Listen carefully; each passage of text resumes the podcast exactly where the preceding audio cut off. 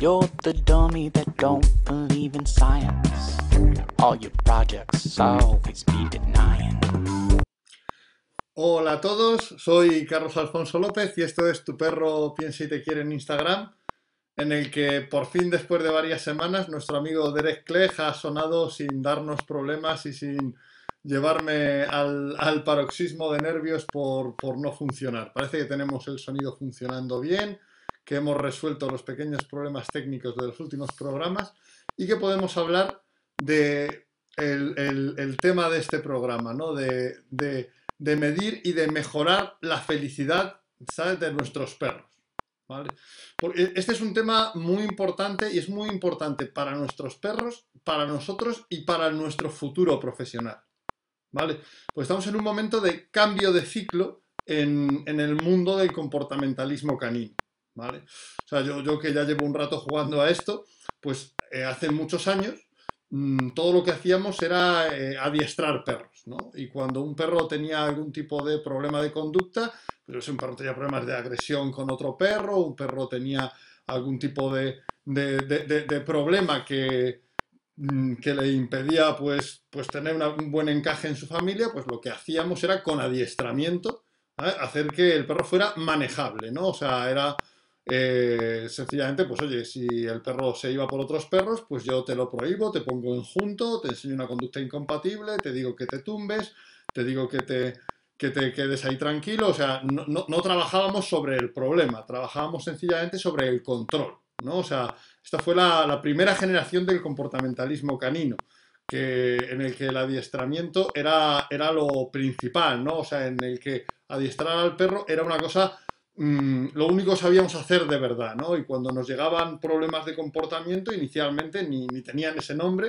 eh, para nuestro sector, sino que, bueno, pues vamos a ver qué adiestramiento hacemos para ayudarles. Después eh, empezamos, pues eh, se empezó a importar conocimientos, se empezó a, plantear el comportamentalismo canino y, y la, y la solución de problemas de comportamiento como un, como un elemento prioritario, ¿no? Como un elemento central. Es decir, oye, ahora mismo el perro tiene ansiedad por separación, pues vamos a tratar esa ansiedad, ¿no? Vamos a intentar que el perro se quede en casa sin tener ansiedad. No voy a tratar solamente de que aprenda a hacer, ¿sabes?, Eh, alguna destreza que me impida que tenga ese problema, sino que voy a enfocarme en resolver su problema de comportamiento, ¿no? Voy a resolver, voy a enfocarme en resolver el problema del perro, que es un poco el ciclo de, entrenamiento que, que, en mi opinión, está llegando actualmente a su fin, ¿vale? O sea, si en el primero el enfoque estaba en, las destrezas, en las conductas que le enseñábamos al perro, en este segundo, en esta segunda generación de comportamentalismo canino que para mí ahora se está agotando, el foco ha estado en resolver los problemas del perro, ¿no? En, resolver los problemas de comportamiento del perro. Bien, ay, que se me va. Esperad un segundo, que tengo que darle, que, no, le daba la luz y después me dice Beatriz que no le doy la luz. Entonces, hemos estado enfocados en resolver esto, pero ya el hecho de, resolver, hombre, se ha, unido Magia Canina, mira, pues me alegra mucho que se haya unido porque justamente por un programa, una entrevista que me hizo, se me ha ocurrido hacer este programa, que me hizo una entrevista sobre la felicidad de los perros y yo dije, pues mira, esto también lo voy a traer, ¿sabes?, ahora al programa para volver a hablar sobre ello. Ahora mismo, aunque estamos todavía en ese, en, ese enfoque mm, en el que en cómo resolver el problema del perro, sin embargo, si os fijáis todos, tanto los clientes como los profesionales, tenemos aspiraciones de más. Es decir, nosotros ya hacemos recomendaciones, mm, oye, mm, sácale que se divierta por el campo, eh, mm, trabaja con él alguna disciplina para que se lo pase bien, ah, eh, la alimentación. O sea, ahora mismo todos, todos estamos deseando superar el, el- el- el modelo que tenemos actualmente. Todos aspiramos a más que a nuestro perro haga caso y no tenga problemas. Porque, hombre, ah, yo creo que entre, entre tener no tener problemas y ser feliz, pues puede mediar un mundo. ¿Vale?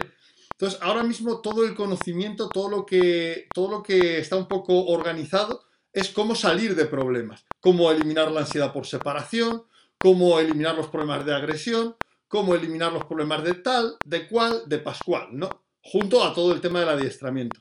Pero se está reclamando eh, nuestros clientes, las personas que viven con perros y les quieren, y nosotros mismos, un modelo que va más allá, un modelo que va más allá de evitar problemas y adiestrar al perro. ¿Vale? Y eso es lo que se cuela por las fisuras de todo lo que decimos, de todas esas recomendaciones que van más allá de lo que el perro necesita para resolver el problema. Porque todos queremos que el perro esté bien. Entonces damos recomendaciones como profesionales para que el perro esté bien, para que además de resolver su problema, el perro esté mm, mm, mejorando, ¿no? que esté disfrutando de su vida, que tenga una vida plena. Bien, esto además es lo que quiere la gente. La gente actualmente ya no quiere solamente eh, contactar con un profesional para que le resuelva los problemas. Quiere contactar con un profesional para que su perro esté bien. ¿Vale? O sea, para lo que empieza cuando termina eh, los problemas, ¿no? Sí, porque lo, decía en la promo del programa y es tal cual. Si tu perro no da problemas y, y te hace caso, eso ya es todo lo que podemos hacer los comportamentalistas por el perro.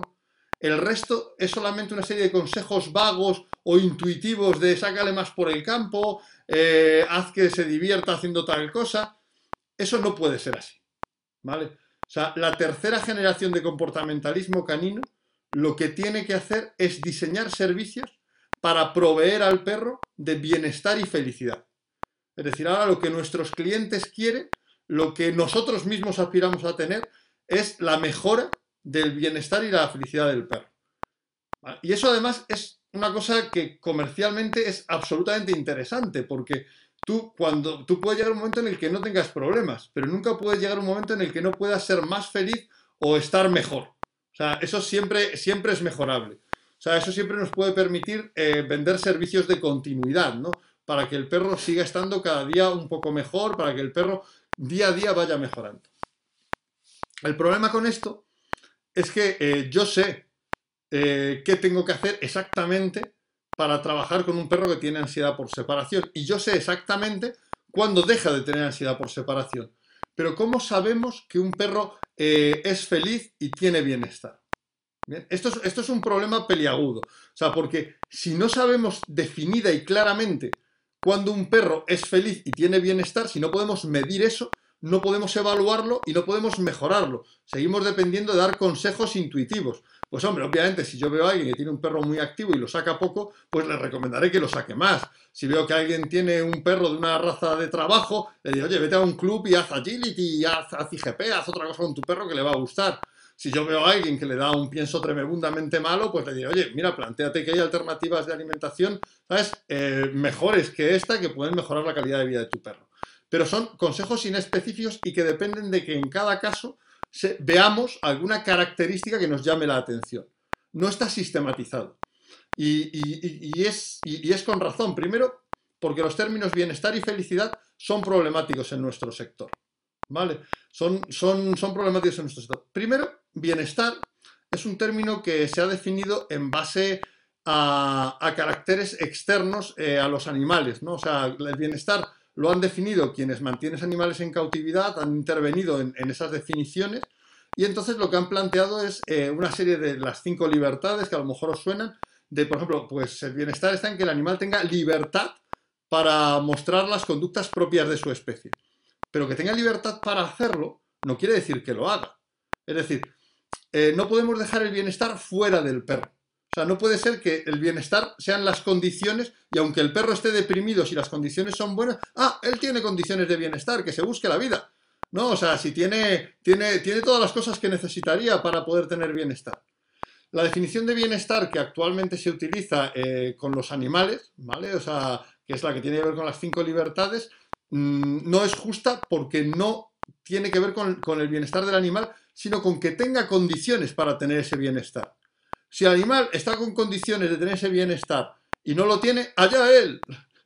que se fastidie, pero el bienestar es intrínseco, o sea, es interno, es del animal, no es de las condiciones. Alguien puede estar muy mal en muy buenas condiciones.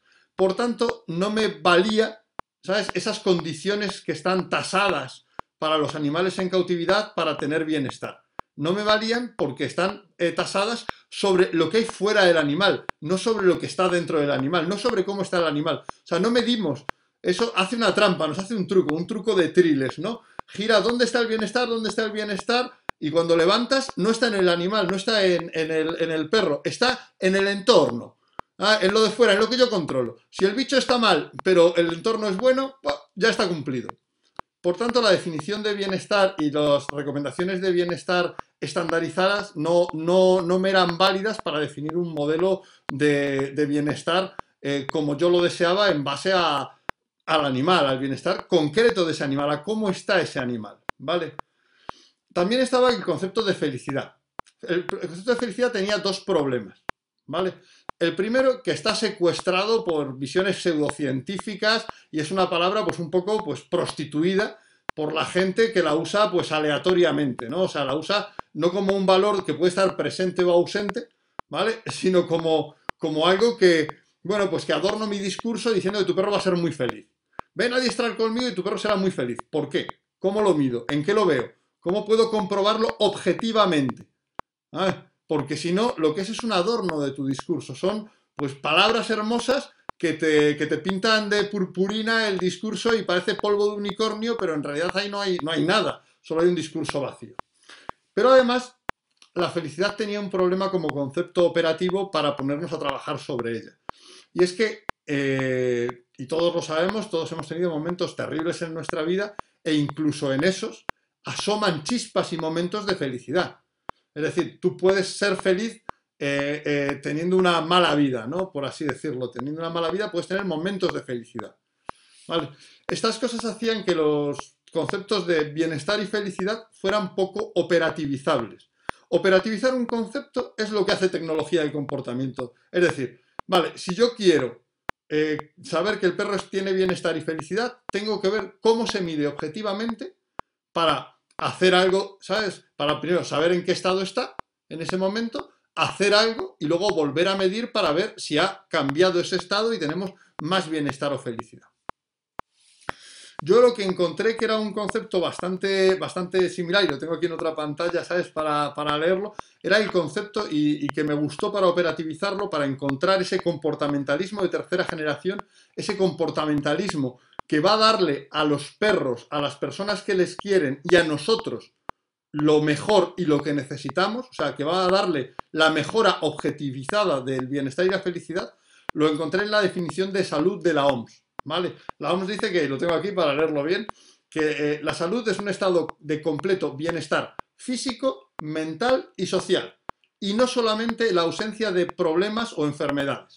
¿Vale? Esto sí es un punto de partida, porque el estado sí está dentro del perro, y nos daba tres dimensiones, la dimensión física, la dimensión mental y la dimensión social. Es decir, que en esas tres cosas tenía que estar bien eh, el sujeto, el individuo. Nosotros lo que hemos hecho ha sido dividir la dimensión mental en cognitiva y emocional.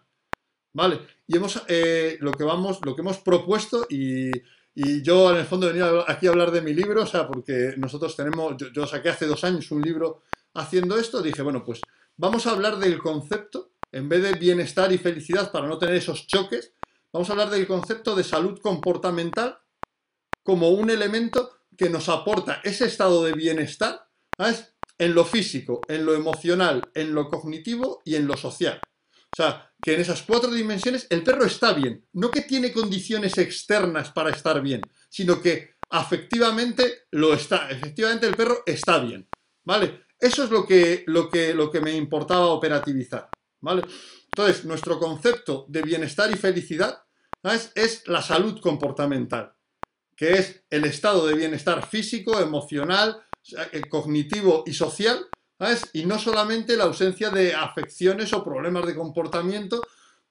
Que vamos a poder evaluar en base a las capacidades y en base a los comportamientos de los perros.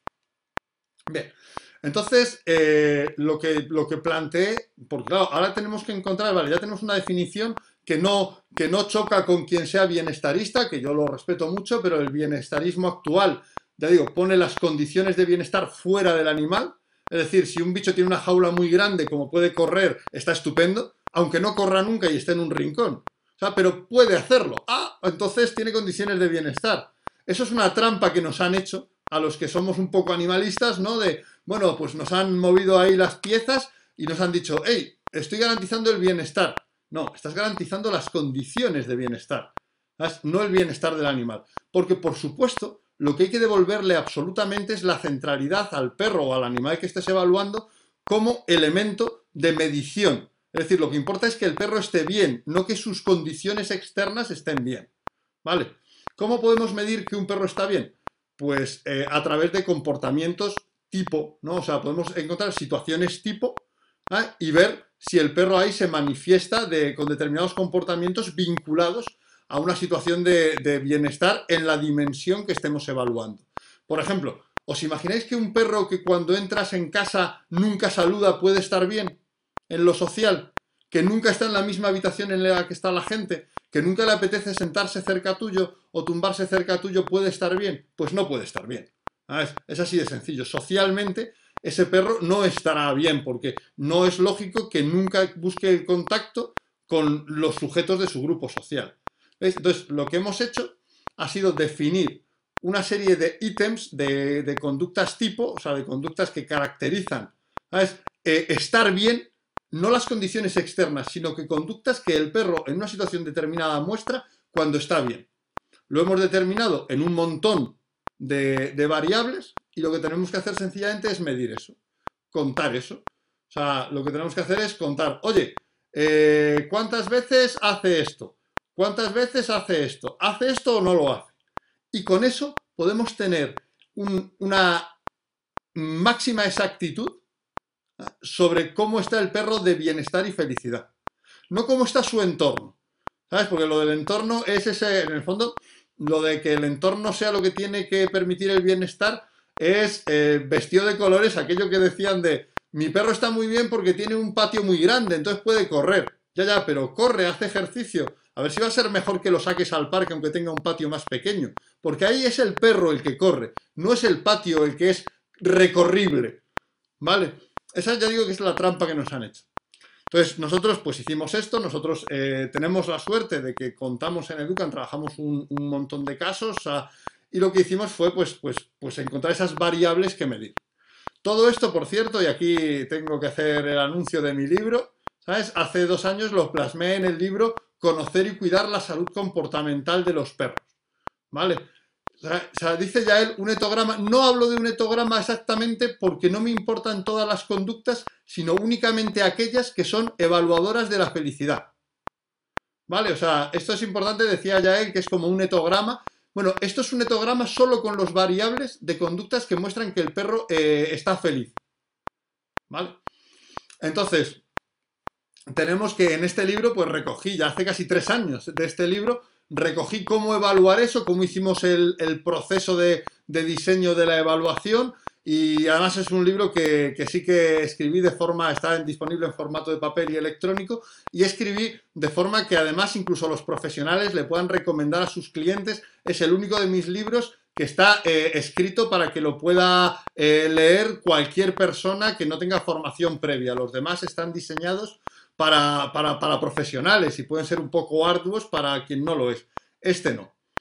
Entonces, realmente es que mm, tener datos objetivos de, oye, yo llego y ya no es, te voy a recomendar algo de forma general. Voy, ah, pues veo que tu perro sale poco, pues te voy a recomendar salir mal. ¿Sabes? Porque eso depende de que lo veas, depende de que lo intuyas, depende... Y además nunca darás consejos completos. Ah, a lo mejor tú nunca te das cuenta de que un perro no saluda o no permanece habitualmente con su tutor. Ah, sin embargo, si tienes una lista de ítems que evaluar, tú haces el salud comportamentalograma, ¿vale? O sea, tú mides la salud comportamental en esas cuatro dimensiones y vas a ver dónde está bien, dónde es mejorable o dónde es claramente mala. Y lo bueno es que tú propones medidas. ¿Vale? También en el libro incluimos qué medidas podemos hacer para mejorar la salud comportamental. Tú propones medidas, ¿vale? Y lo que pasa es que a los tres meses vuelves a medir. De repente, con lo que le has recomendado, el perro ahora le saluda todos los días. Pues mira, esa casilla la relleno, la es, lo he resuelto. Oye, con lo que le has recomendado, el perro sigue sin avanzar, eh, sin mejorar esas casillas. Pues entonces mm, tu trabajo no ha sido eficaz. O sea, tenemos que objetivizar, porque el mercado la mayor demanda latente actualmente en el mercado es de servicios de bienestar y felicidad.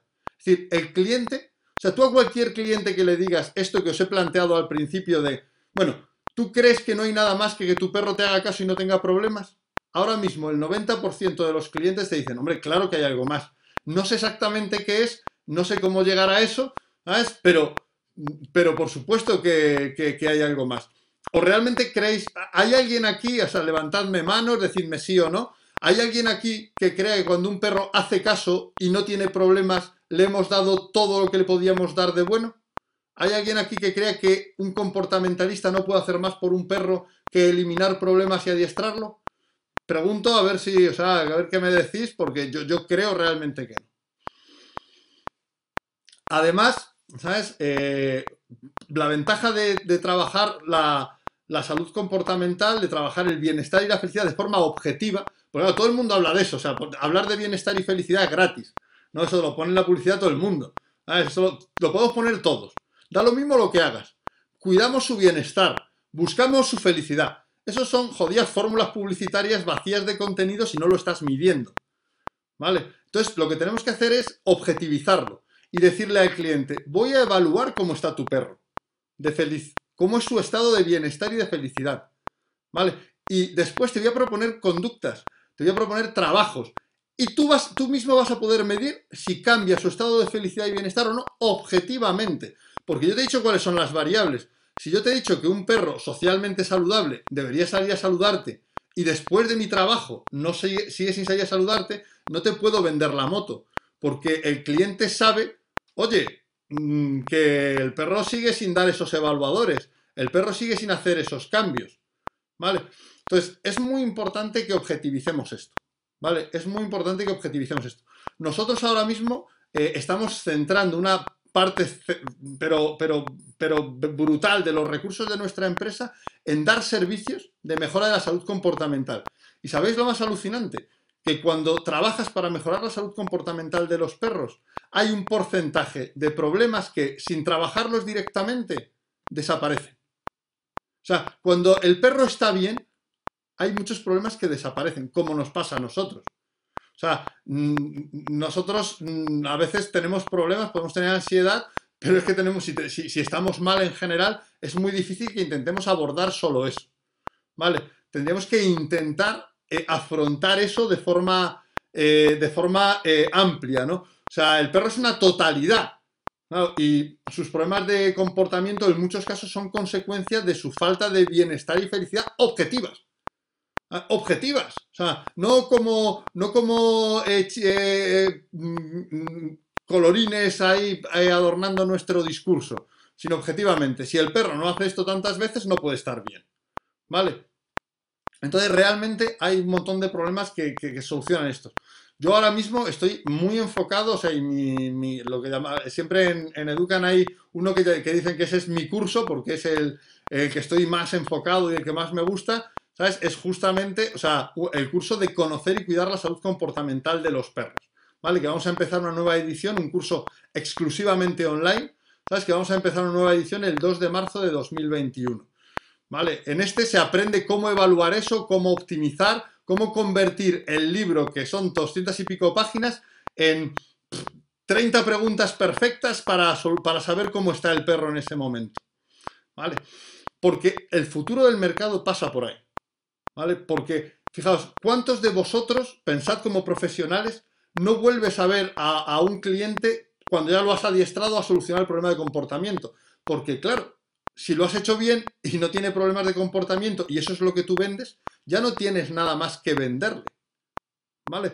Sin embargo, con los servicios de, con los servicios de salud comportamental nos pasan dos cosas. Primero, los perros que no están bien, pero que pasan por debajo del radar de los problemas, porque como decimos, entre estar bien, ¿sabes? Y no estar mal, hay una diferencia enorme. Entonces, primero localizamos a todos esos perros que, que no están mal, pero no están bien y mejoramos su vida.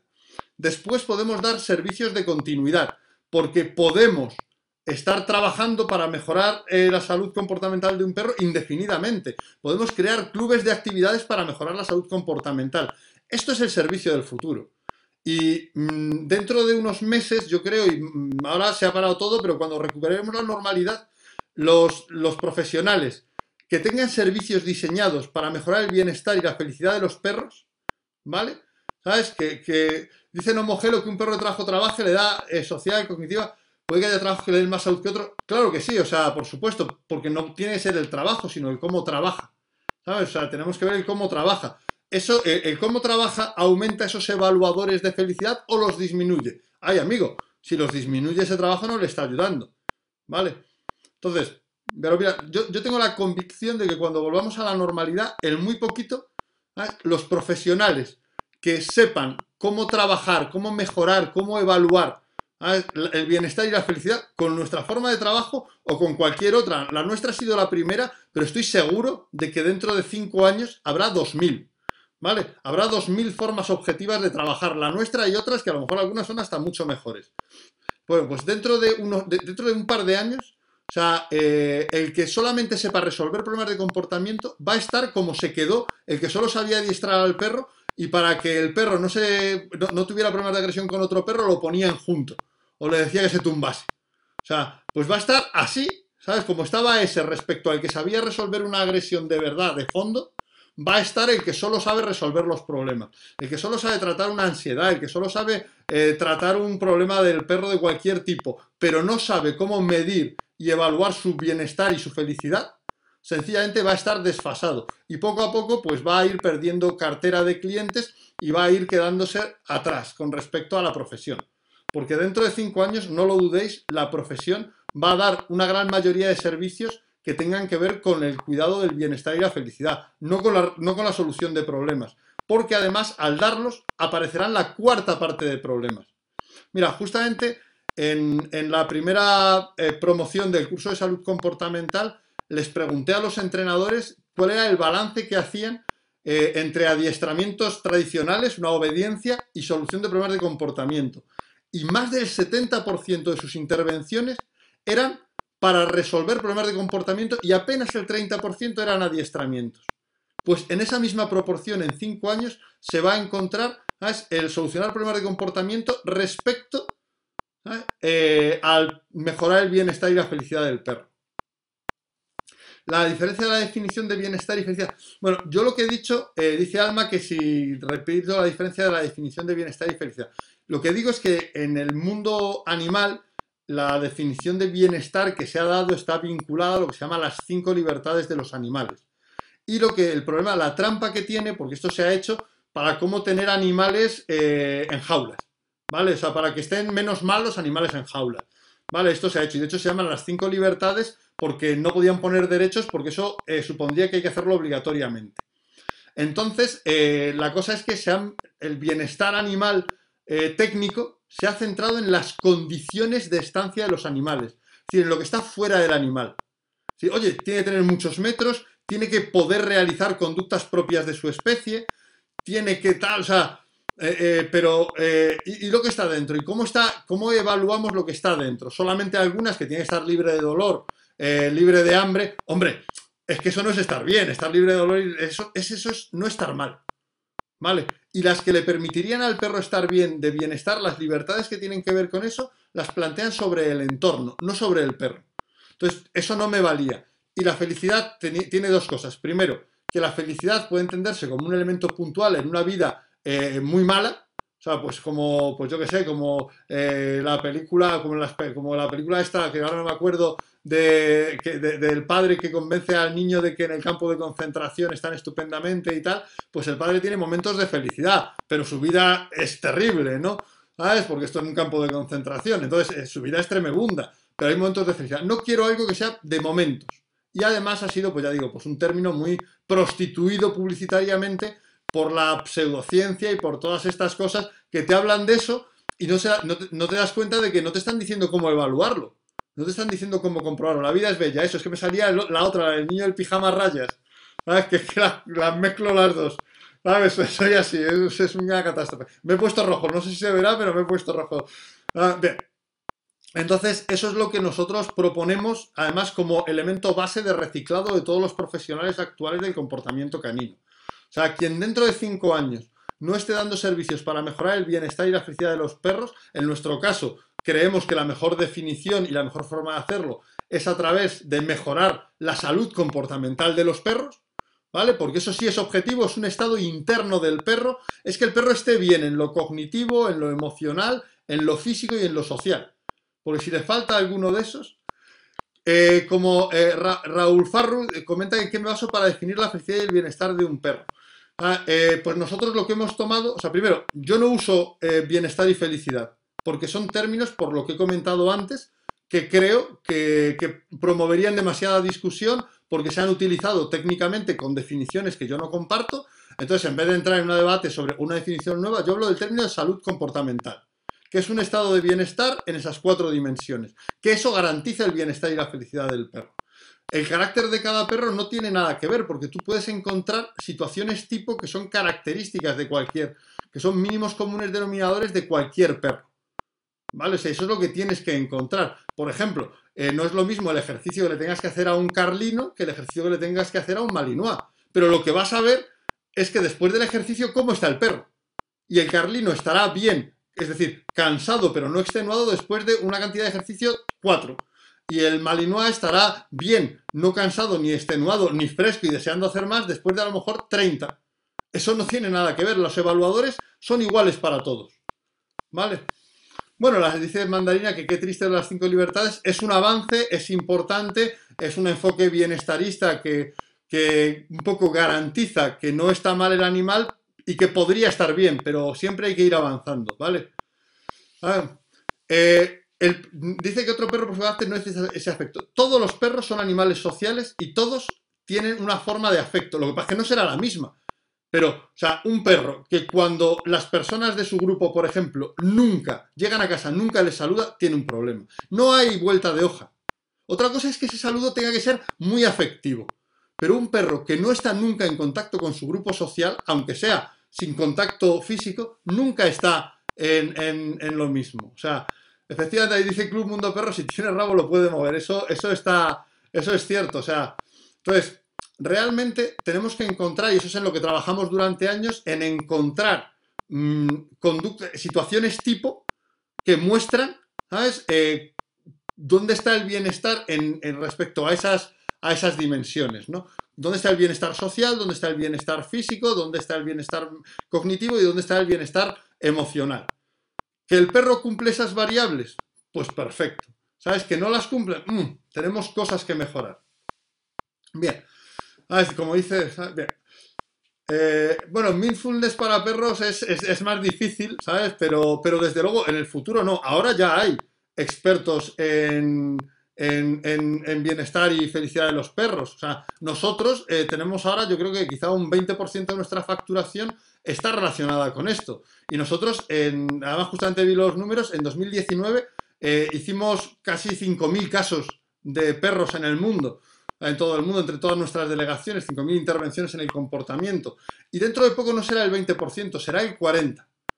¿Vale? Será, y después será el 60% y pasará como pasó cuando les pregunté a los alumnos de la primera, de la primera promoción de conocer y cuidar la salud comportamental de los perros. Que resulta que de adiestramiento, que es lo que había cuando yo empecé, ¿eh? cuando yo empecé hace la tira de años, hace muchos años, había adiestramiento y todo era adiestrar a los perros. Pues resulta que hacen como mucho un 30% de adiestramientos y el otro 70% es resolver problemas de comportamiento. Pues dentro de poco pasará eso, que hará un 30% de resolver problemas de comportamiento y un 70% de conocer y cuidar la salud comportamental de los perros o cualquier otra aproximación objetiva y evaluable de mejora del bienestar y la felicidad. Que yo no digo que nuestra propuesta sea absoluta, y de hecho en el libro lo digo, que cuando vayamos teniendo más volumen de cosas, mejoraremos seguro toda esta propuesta. Porque la tecnología, bueno, eh, decía Idoya Bravo, algún ejemplo de indicadores en las áreas, bueno, pues el que te he dicho, un perro que no saluda nunca, ¿sabes? Pues mm, que cuando entras en casa nunca te saluda, pues no parece que en el plano social esté completo, esté todo lo saludable que pudiera ser. Y ojo que saludar no es darte saltos por encima. A lo mejor si tienes un perro pues más, más sobrio de carácter, yo sé si tienes un perro lobo checoslovaco, saludar es que llega, te mira y te hace mm, hola. Pero, pero, pero el saludo es una conducta social, ¿sabes? Que aparece en todos los cánidos después de la separación. ¿Vale? Cuando no aparece sistemáticamente, sabemos que tenemos un problema en lo social. ¿Vale? Pues esto os quería contar para, pues eso, pues eh, comentaros esto, comentaros ahora cuando cierre el curso que vamos a hacer una nueva convocatoria del curso de conocer y cuidar la salud comportamental de los perros, ah, que es el curso, pues, mm, el curso en el que más me he enfocado yo, porque creo que es el curso un poco del futuro. Los demás cursos son cursos del presente, pero este es un curso para el futuro, para prepararse para el futuro, para un mercado que no va a ser fácil después de los problemas económicos que, que va a dejar la situación actual. ¿Vale? Y tener lo que la gente quiere, más que lo que la gente pide, pues la gente no puede pedir eso porque no sabe que existe. ¿Vale? Pero es lo que quiere. La gente lo que quiere es que su perro esté bien. Al menos la gente que va a invertir dinero en su perro. Al menos la gente que no le parece caro eh, gastar dinero en un comportamentalista. Al menos las personas que van a seguir nuestras pautas y van a preocuparse por hacerlo bien. Al menos las personas que pueden mantenernos funcionando en el mercado a los comportamentalistas caninos. Que no serán a lo mejor el 100% de la población, pero son a la que podemos ayudar y la que nos permite dedicarnos profesionalmente a esto. ¿Vale? Pues esto os cuento y os veré la semana que viene en, otro programa de Tu perro piensa y te quiere, que tengo yo dudas entre tres cositas para hacer algún programa así un poco diferente y un poco más de la dimensión emocional y un poco menos de la dimensión cognitiva. Ah, mira, tenemos ahí a Euge, que fue alumna del curso y que disfrutó del curso, pues me encanta que lo disfrutaras. Pues la verdad es que fue un curso que, yo también disfruté mucho. Ah, un curso que es totalmente online, pero que tiene un montón de prácticas y que es muy divertido y que para mí es muy satisfactorio. Pues os, os voy a dejar eh, con Derek Clegg en el mejor de los casos, que ya sabéis que últimamente Derek está en plan estrella y a veces pues no suena, a veces, a veces sí pero yo creo que esta vez nos va a hacer el favor y va, va, va a sonar para acompañarnos en esta despedida. You're the dummy that don't believe in science. All your projects always be. You're the one love, You're the one I wanna get to. Things that didn't the time. You're the one I wanna get.